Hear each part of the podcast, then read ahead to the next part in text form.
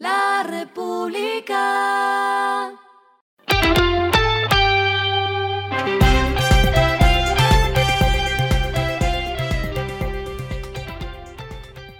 Esto es lo que debes saber al comenzar la semana. Los indicadores arrancan el lunes así. El dólar cerró en 3.737.32 pesos, subió 0.62 pesos. El euro cerró en 4.046.02 pesos, bajó 12.4 pesos. El petróleo se cotizó en 104.34 dólares el barril.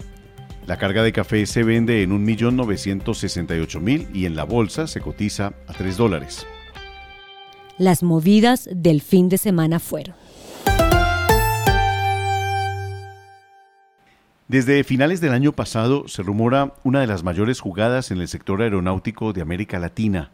Consiste en que la chilena Sky Airlines se fusionaría con la colombiana Avianca con el objetivo de cubrir deudas en ambas compañías y juntas convertirse en la aerolínea low cost más grande de Latinoamérica. Este fin de semana, el presidente ejecutivo de Sky Airlines, Holger Paulman, no descartó este hecho en los próximos meses. En conversación con el Mercurio, el directivo señaló que fusionarse con su par es una posibilidad, ya que podría haber beneficios compartidos al tener un mismo modelo de negocio o uno parecido.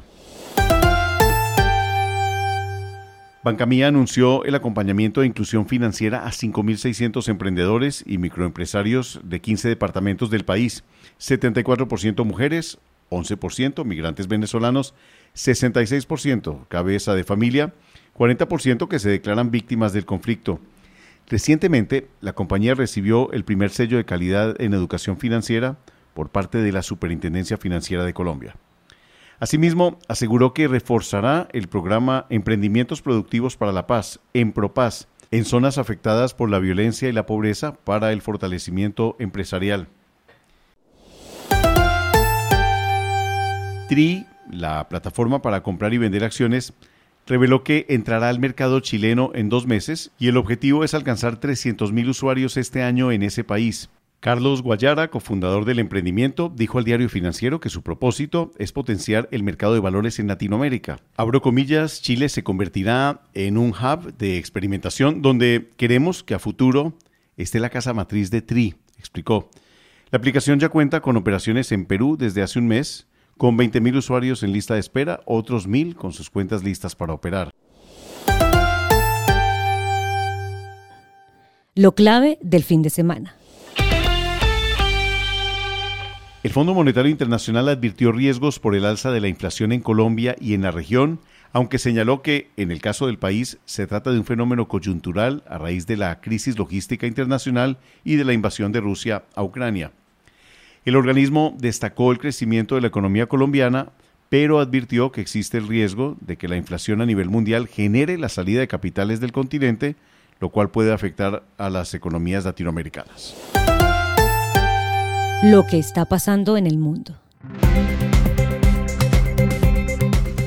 Elon Musk, CEO de Tesla y uno de los hombres más ricos del mundo, hizo una oferta hostil de 43 mil millones de dólares para tomar el control de Twitter, la red de la que es usuario cotidiano y casi enfermizo. Sin embargo, el Consejo de Administración de la compañía la rechazó y adoptó una estrategia llamada píldora envenenada, Permite a los accionistas existentes el derecho a comprar especies adicionales con descuento, diluyendo efectivamente la participación de la parte hostil.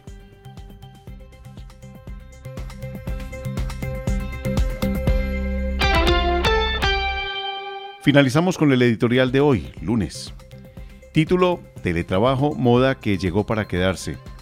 Sumario, la autoridad laboral debe fortalecer el desarrollo del teletrabajo, la gran herencia de la pandemia, y la alta gerencia empresarial debe saber cómo optimizar esta alternativa.